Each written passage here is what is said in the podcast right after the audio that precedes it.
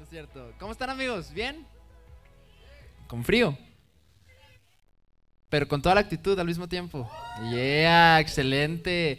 Amigos, para mí es un gusto verdaderamente poder estar aquí con ustedes en Inside Out. Como dijo Mariana, si es primera vez que vienes, este, siéntate por favor bienvenido. Aquí Inside Out es tu casa. Y llegaste en un momento muy ideal y muy, muy chido porque estamos cerrando el día de hoy la cuarta y última parte de una serie que hemos llamado Falsificado. Y básicamente estamos hablando de que hay ocasiones en las que usualmente escuchamos acerca de Dios y comenzamos a dar pasos en la fe. Y está bien que en un principio nosotros pues tengamos como ejemplo a personas que admiramos y nosotros pues no sé, seguimos lo que vemos y de alguna manera copiamos su fe. Sin embargo, hay un momento donde eventualmente debemos nosotros apropiarnos y tomar una fe propia. Entonces, en esta serie hemos estado hablando acerca de cómo es que podemos nosotros caminar hacia una fe auténtica y no tener una fe falsa, no tener una fe falsificada, no tener una fe que es heredada por mis papás, no tener una fe que es simplemente pues lo que me enseñaron, sino verdaderamente poder apropiarme de mi fe y saber por qué creo lo que creo y tener unas convicciones personales. Entonces, eh, eso es lo que hemos estado hablando en estas series y quiero aprovechar para saludar a los que están aquí en la sala y también a los que nos escuchan a través del el podcast, porque no sé si sabían que ya tenemos podcast de Inside Out. Así que ahí búsquenos en, en las plataformas digitales como Inside Out Podcast. Y cuando yo estaba pensando acerca de esta serie y el título de la serie falsificada, no pude evitar recordar una historia de cuando estaba en la prepa. Uh, no, ya, yo, ya estamos grandecitos, pero básicamente, eh, para los que no me conocen, permítanme eh, simplemente decirles que yo soy una persona que me considero aficionada del Club Deportivo Guadalajara. Uh, arriba las chivas y si alguien dice lo contrario, allá está la puerta del frío. No, no es cierto. Entonces, yo soy una persona que, no sé, soy fanática, fanático del, de, ese equipo de fútbol. Y yo me acuerdo que cuando estaba en la prepa, había un amigo que él también decía que le iba a las chivas. Entonces yo me acuerdo que en ocasiones platicábamos de los partidos y así, pues todo tranquilo, ¿no? Pero yo recuerdo un día en el cual él llegó y no sé cómo salió el tema, pero de repente dijo, él dijo de que, ah, sí, por cierto, ya me cambié de equipo. Yo ya no le voy a las chivas, ahora le voy a los cholos de Tijuana. Y yo me quedé, ¿qué? Les prometo que fue algo muy chocante, o sea, fue algo que yo tenía así como que inconcebible. Porque ¿cuántos de aquí son aficionados de un equipo deportivo? ¿Hay alguien que le guste algún deporte? Eh, o que sean aficionados de algo, no sé. Al menos en el tema deportivo, o sea, por ejemplo, ahora que, que está la NFL y el Super Bowl, no sé, hay gente que es muy aficionada. Pero al menos desde mi punto de vista, como que yo lo vi y yo dije, qué falso. o sea, ¿cómo te puedes cambiar de equipo así de ligero? O sea, no sé si a lo mejor y los que eh, se identifican con algún equipo podrán entenderme, pero el punto es que yo lo vi y yo dije, ah, ok, ok, creo que más bien mi error fue asumir que era un fanático verdadero, porque un fanático verdadero es un fanático en los días buenos, en los días malos, en las temporadas buenas, en las temporadas malas, y en ese año a mi equipo no le fue muy bien, entonces yo creo que él dijo, no, pues me cambio de equipo. Entonces yo lo vi y yo dije, no, ese vato pues, realmente no era un aficionado de verdad, sino que era un aficionado falso, que nomás estaba pues como en las buenas. Y así como hay esas personas que, no sé, son falsas en ese sentido y son verdaderas solamente cuando les conviene o solamente cuando las cosas van bien, si podemos pensar en tal vez nuestras relaciones de amistad, eh, un amigo verdadero, un amigo auténtico, es un amigo que está en las buenas, pero también en las malas. No sé si creo que es algo que todos entendemos. Es decir, está chido poder cotorrear, está chido poder como que salir, pero en el momento donde tal vez le estás pasando mal, donde tal vez estás en una crisis y tú buscas a una persona y esa persona está para ti, tú dices de que, ah, ese es un amigo auténtico porque no está para mí solo cuando todo es divertido, sino que también está para mí en los momentos de crisis. Entonces, amigos, el punto que quiero tocar es que al igual que en las relaciones que son auténticas, no son relaciones simplemente auténticas en los días donde nos salimos para cotorrear, sino que es una relación cotidiana. Es decir, tal vez no que nos veamos todos los días, pero tengo la certeza y tengo la confianza que si yo tengo la necesidad y tengo, no sé, tengo algún problema y lo puedo buscar, en el día que sea, sé que esa persona me va a responder. Entonces, cuando, si piensas en tu vida y piensas en amistades que tú tienes y puedes identificar alguna amistad auténtica, seguramente tiene esa característica, que es una amistad con la que tú puedes confiar siempre y que no es una amistad que es solamente en, no sé, en los momentos de diversión, en los momentos de salidas, porque es una amistad que es cotidiana.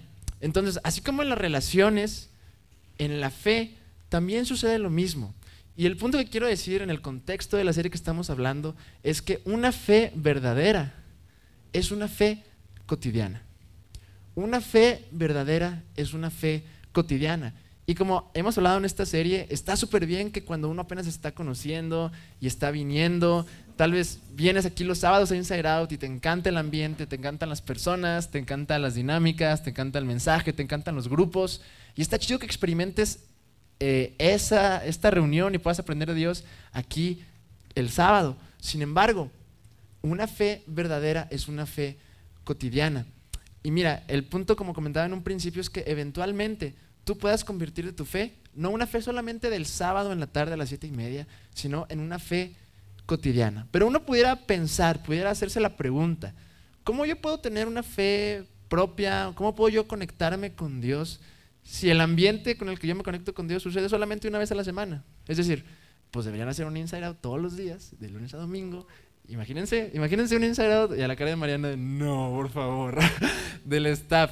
Pero imagínense cuál será la solución tener un insert out todos los días de la semana, alguien pudiera pensar, ¿cómo puedo yo conectarme con Dios? ¿Cómo puedo yo tener una fe cotidiana y diaria si el ambiente con el cual yo me conecto con Dios sucede una vez a la semana?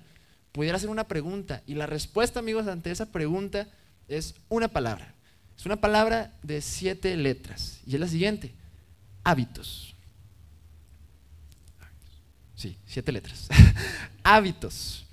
Y miren, ¿Cuántos de aquí se consideran una persona con hábitos? Hay gente que tiene pues, diferentes tipos de hábitos, desde buenos hasta malos. Hay gente aquí que tal vez tiene el hábito de hacer ejercicio constantemente, que tiene el hábito tal vez de comer saludable, o el hábito de que, no sé, lo primero que hace levantarse es tender la cama como primera actividad productiva. Eh, ustedes saben, hábitos buenos, pero tal vez hay personas que tienen hábitos tal vez no tan buenos, no sé, se muerden las uñas, tal vez eh, no sé, postergan mucho las cosas, qué sé yo, pero hay diferentes tipos de hábitos. Pero así como nosotros desarrollamos hábitos para lograr fines eh, en diferentes rubros, cuando hablamos acerca de nuestra relación con Dios, si nosotros queremos desarrollar una fe auténtica, una fe propia, una fe que no sea solo la del sábado en Inside Out, necesitamos desarrollar hábitos espirituales hábitos que nos ayuden a nosotros conectarnos con Dios de manera cotidiana.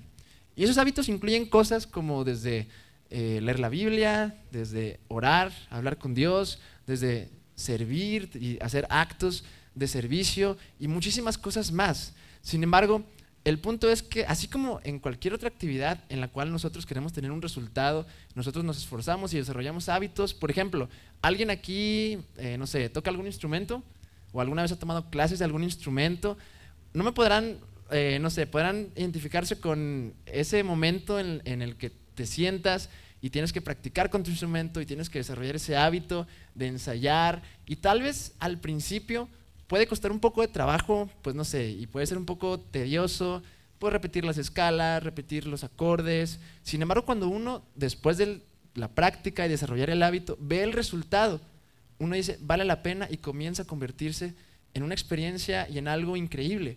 Cuando ya por fin puedes tocar la canción que tanto practicaste, eh, lo ves como algo súper chido. O no sé, tal vez aquí alguien practica algún deporte, tal vez en el momento de los entrenamientos, cuando tu coach te pone a correrle 10 vueltas a la pista, no lo sientes tan divertido y es trabajo y es sacrificio, sin embargo, a la hora del partido, como estuviste bien entrenado y desarrollaste ese hábito, pues el resultado fue un resultado bueno, así como desarrollar hábitos atléticos te hace un mejor atleta, desarrollar hábitos en tu instrumento te hace mejor músico. De la misma manera, si queremos conectarnos con Dios de manera cotidiana, necesitamos desarrollar hábitos espirituales. Pero no es verdad que hay ocasiones en las que nosotros, pues vemos a personas y nos enojamos y, nos, los, envidiamos con envidia de la mala, porque vemos y vemos a personas que para ellos es como muy natural ese tipo de hábitos espirituales. O sea, vemos a alguna persona y decimos, no, pues es que para él como que se le hace muy fácil, pues él como que esa persona pues se sabe todos los versículos de la Biblia o se sabe todas las canciones, está muy involucrado en la iglesia, o yo lo escucho como ora y no sé, o sea, ora usa palabras, o sea, no sé, muy buenas, en cambio a mí me aterra orar en público, o sea, yo tengo miedo de acercarme a la Biblia, es decir, o sea, yo ni siquiera sé cómo se ora, si Dios me va a escuchar, y nos sentimos de alguna manera como atemorizados a ni siquiera intentar a comenzar a desarrollar un hábito para conectarnos con Dios. Y la realidad es que yo quiero, no sé, ser un poquito vulnerable y, platicarles un poquito mi historia en respecto a eso, porque yo viví eso mismo. Yo crecí en una familia cristiana, sin embargo, creo que en el momento en el cual yo tuve como una conciencia respecto a mi fe fue por ahí como a los 12 años, obviamente no una conciencia así muy profunda, pero el primer recuerdo que yo tengo en el cual ya no simplemente estaba así como que, no sé, en donde dejan a los niños en la iglesia, fue como por ahí de los 12 años. Sin embargo, si les soy súper honestos, yo duré, creo que mm, unos 7 años, mis primeros 7 años como creyente, como alguien que afirmaba seguir a Jesús, unos 7 años en los cuales yo fui durante esos 7 años un niño espiritualmente hablando. Yo duré siete años en los que a pesar de que, pues uno, no, siete años, pues es un chorro, pues yo tengo aquí viniendo un año, seis meses, ¿dónde me dejas? Pero yo duré siete años en los cuales llegó un punto donde yo vi y me dije, es que, o sea, siento que soy un niño espiritual. ¿Y cómo fue que llegué a esa conclusión? Porque hubo un pasaje que ahorita eh, vamos a leer, porque fue algo que me confrontó en un principio y aborda el tema de cómo podemos nosotros desarrollar hábitos y cómo eso nos puede ayudar a conectarnos con Dios. Esto fue algo que escribió eh, un judío que escribió una carta hacia los hebreos. Eh, no se conoce el autor de manera precisa, sin embargo, él escribía hacia la comunidad judía y hubo un punto donde eh, él de alguna manera como que los confrontó con una buena motivación, los desafió, los retó a que ellos pudieran realmente dar ese paso en su crecimiento y pudieran desarrollar una fe propia. Como la pregunta que nos estamos haciendo, ¿cómo puedo tener una fe propia? Bueno, el autor de Hebreos aborda esa pregunta de una manera un poco desafiante. Y precisamente, yo me acuerdo del día, fue el 25 de diciembre del 2019. Yo leí eso y me pegó. Entonces quiero que nos pegue ahorita a todos. y lo vamos a poner en la pantalla. El autor de Hebreos dice lo siguiente. Dice, hace tanto que son creyentes, que ya deberían estar enseñando a otros. En cambio, necesitan que alguien vuelva a enseñarles las cosas básicas de la palabra de Dios. Son como niños pequeños que necesitan leche y no pueden comer alimento sólido. Yo le, ouch. Y quiero desmenuzar un poquito esas palabras. En primer lugar dice, hace tanto que son creyentes que ya deberían estar enseñando a otros. ¿A qué se refiere? Pues que en pocas palabras, todos los que seguimos a Jesús tenemos de una manera simple una tarea, un llamado de parte de Dios hacia nosotros, que es compartir las buenas noticias que hemos recibido, compartir la esperanza de salvación que hemos recibido, compartir la buena noticia de que una persona puede ser reconciliada con Dios gracias a Jesús, compartir esa gran noticia de que gracias a Jesús una persona puede estar en paz con Dios. Y esa es la buena noticia que compartimos hace tanto tiempo que son creyentes que ya deberían estar enseñando a otros acerca de esa gran verdad que conocen. Pero en cambio, necesitan que alguien vuelva a enseñarles las cosas básicas de la palabra de Dios. Son como niños pequeños que necesitan leche y no pueden comer alimento sólido. Pero luego sigue diciendo, no ha parado ahí, dice, pues el que se alimenta de leche sigue siendo bebé y no sabe cómo hacer lo correcto. El alimento sólido es solo para los que son maduros, los que a fuerza de práctica están capacitados para distinguir entre lo bueno y lo malo. Y aquí quiero hacer una observación entre esa analogía que hace el autor con los niños y los maduros. Por un lado tenemos a los niños que su alimento es la leche y por otro tenemos a los adultos que su alimento es la comida. ¿Cuál es una diferencia principal entre ambos? Y la diferencia es la siguiente, o una diferencia importante es la siguiente, que los bebés, los niños, necesitan que alguien los alimente. Un bebé necesita que su mamá lo cargue en sus brazos, que caliente la lechita, el biberón y que se la dé. Necesita que alguien lo haga por él. Necesita que alguien vaya y lo alimente. Sin embargo, ¿cuál es la diferencia con un hombre adulto? Pues que él puede alimentarse a sí mismo. Él puede, pues debería poder cocinarse y debe poder alimentarse. O sea, imagínense a nuestra edad estar en la casa y que tu papá y tu mamá tengan que ir contigo y tengan que partirte la comidita y darte en la boca. O sea, suena ridículo, ¿no?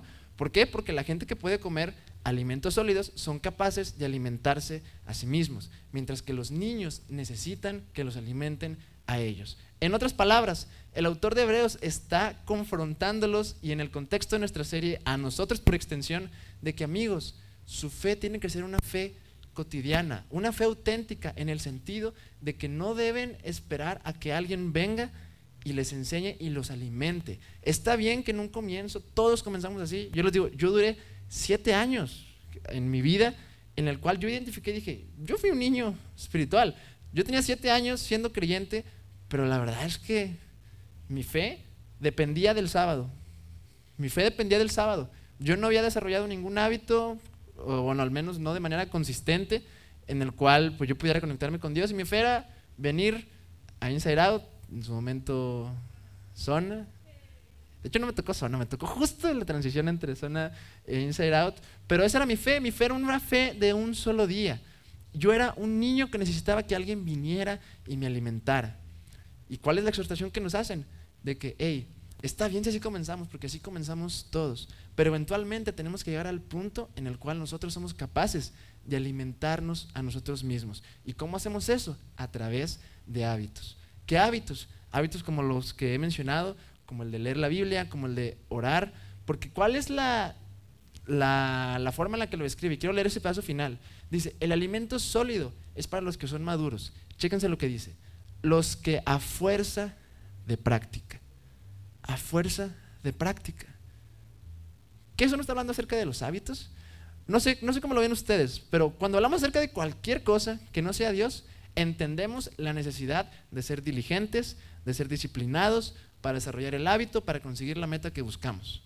Pero de repente, cuando hablamos acerca de Dios, como que todo se vuelve místico y todo se vuelve supersticioso y no, Dios va a bajar del cielo ese, conocimiento y esa madurez y de repente seré el seguidor de Jesús que Dios quiere que sea.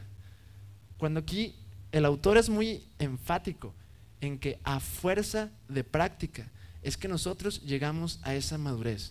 Yo creo que todos aquí, y yo creo que el deseo de Dios es que todos aquí lleguemos a ser maduros en nuestra fe. Y la forma en la que llegamos a ser maduros en nuestra fe es cuando damos ese brinco y esa brecha entre dejar de ser solamente alimentados por alguien más y nosotros comenzar a alimentarnos a nosotros mismos.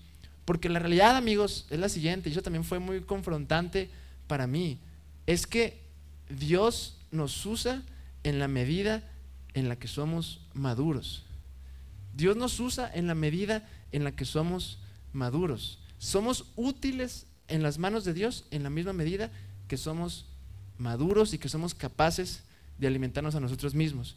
Y eso yo lo vi en un ejemplo en, mi propia vida recientemente en estos meses. Por ejemplo, yo comencé mis prácticas eh, de la carrera en una empresa y yo llegué como practicante que no sabe nada. Entonces yo estaba en el área con pues, muchos ingenieros que tienen ahí 10 años, un chorro de experiencia. Imagínense este escenario. Imagínense que hay una falla ahí en la línea y un robot está así, que pues no, está así todo descompuesto. Y está el jefe. Y por un lado tiene a un ingeniero, 15 años de experiencia, una maestría, super crack. Y luego acá tiene pues el practicante. Eh. ¿A quién va a decir el jefe? Va a decir, tengo una tarea importante que hacer. ¿A quién voy a mandar? ¿Al ingeniero o al practicante? Obviamente el practicante, ¿verdad? No, no es cierto. Obviamente va a mandar a la persona que sea madura, que sea madura en entendimiento y que haya sido ejercitado a fuerza de práctica para hacer la tarea que tiene. Entonces, no estoy diciendo, Dios nos usa a todos, pero nos usa en la medida de nuestra madurez. Tal vez a mí me mandarían a sacar una copia de un manual para que él pueda leerlo, no sé a qué me mandarían, pero el punto que quiero recalcar es que todos debemos perseguir la madurez que Dios espera de nosotros y la manera en la que tenemos que hacerlo es a través de desarrollar hábitos que nos ayudan a conectarnos con Dios. Y quiero ser así muy enfático en no ser simplemente ambiguo, sino que en mi experiencia personal, en mi vida de fe y a la luz de lo que él he aprendido en, la Biblia, es que el medio que Dios utiliza para hacer crecer nuestra fe y conocerlo a Él es a través de la Biblia. Es decir, la Biblia, amigos, muchas veces la vemos como simplemente un libro, pues ustedes no, pues el libro de los cristianos, ese libro, eh, pues ustedes saben que pues la iglesia cree y afirma. Sin embargo, la Biblia es mucho más que eso. La Biblia es el medio que Dios decidió utilizar para darse a conocer a nosotros. Entonces, si nosotros decimos que queremos conocer a Dios, tenemos que buscarlo en el lugar donde Él se dio a conocer. Y no solo eso, sino que otro hábito como lo es la oración son para mí en mi vida los dos hábitos que yo he visto que más me, ayuda, me han ayudado a crecer en mi fe. Y yo les digo, regresando un poco a mi historia, yo a partir por ahí del 2012 creo que comencé a ser creyente, pero no fue hasta el 25 de diciembre del 2019 que yo vi ese pasaje y como que pues fue Dios, ¿no? Pero que me dio una zarandea así bien dada. Y yo dije, o sea, quiero tomarme en serio mi madurez. Y a fuerza de práctica me discipliné a mí mismo, fallé un chorro y todo, pero dije, voy a ser intencional en desarrollar hábitos de quiero conocer a Dios a través de la Biblia y quiero pasar tiempo con Él en oración. Y amigos, yo puedo decirles que de ese año para acá, o sea, he crecido más en dos años ejercitando esos hábitos que en mis primeros siete años siendo creyente. ¿Por qué? Porque a fuerza de práctica y alimentándonos a nosotros mismos, no solamente que alguien venga y nos alimente, es que podemos alcanzar esa madurez. ¿Quién de aquí no quiere ser maduro? Creo que todos queremos ser maduros, pero ¿cuántos de aquí no estamos dispuestos a hacer el sacrificio que esa madurez requiere? Entonces, amigos, eh, si pudiera, ya estoy terminando, ahorita en los grupos vamos a poder platicarlo más, pero yo quiero ser muy enfático. Si tú quieres volver de tu fe, una fe propia, una fe auténtica, tú tienes que dar ese paso y que sean pasos pequeños, pero comenzar a desarrollar hábitos que te ayuden a conocerlo de una manera cotidiana, a través de conocerlo a través de la Biblia y a través de la oración.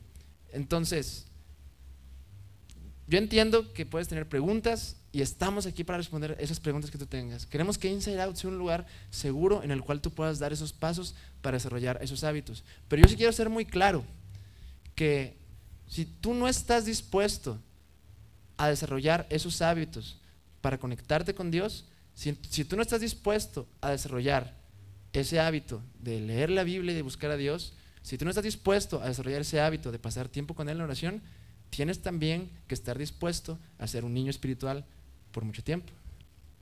¿Por qué? Porque a fuerza de práctica es que nosotros llegamos a ser maduros y desarrollar esos hábitos.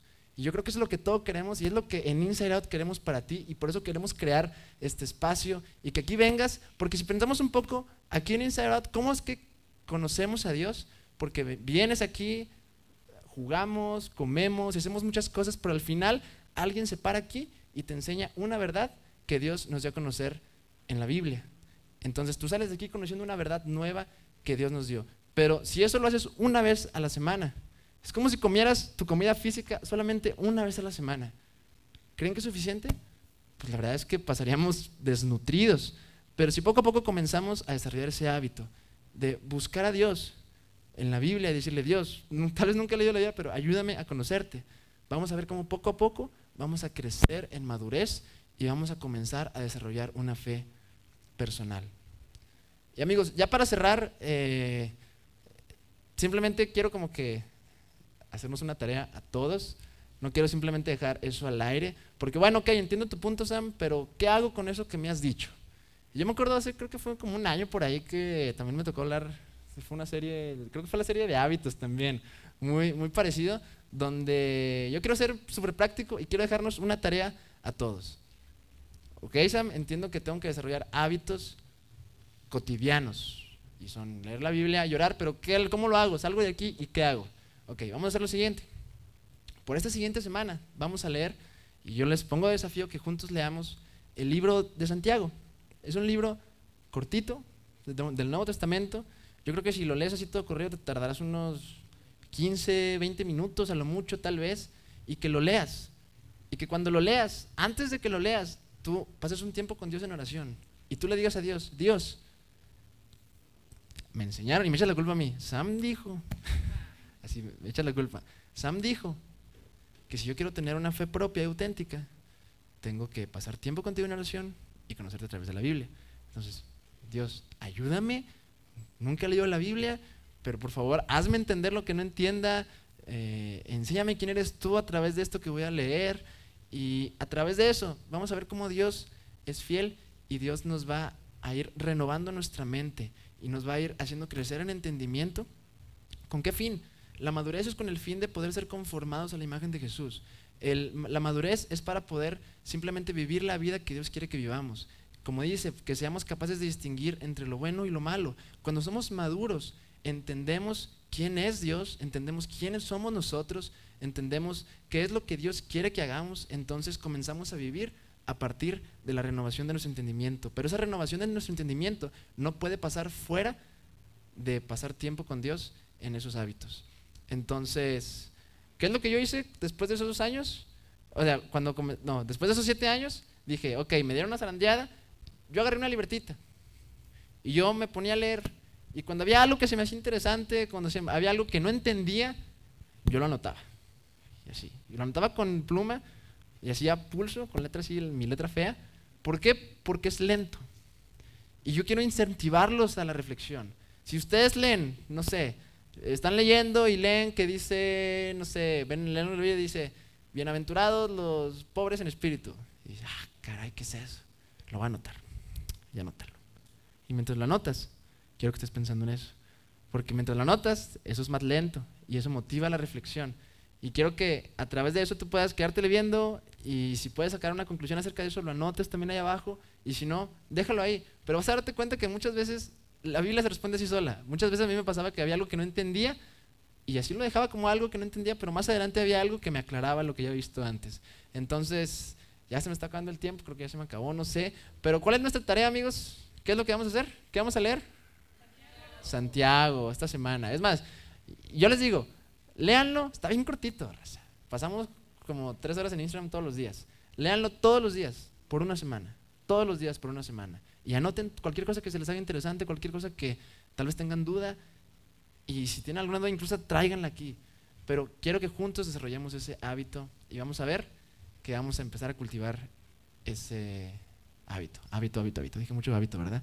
Pero bueno, eh, vamos a hablar para acabar y nos vamos a grupos. Dios, gracias Señor porque eres un Dios tan chido, Señor, que no te quedaste callado, no te quedaste lejano, no te quedaste a la distancia y dejándonos a la deriva sin saber cómo poder conocerte, sino que tú tuviste la iniciativa, te diste a conocer a nosotros de manera personal en Jesús y también de manera escrita a través de todo lo que tú nos revelaste, a través de los profetas, de los apóstoles. Así que Señor, mi oración es muy sencilla.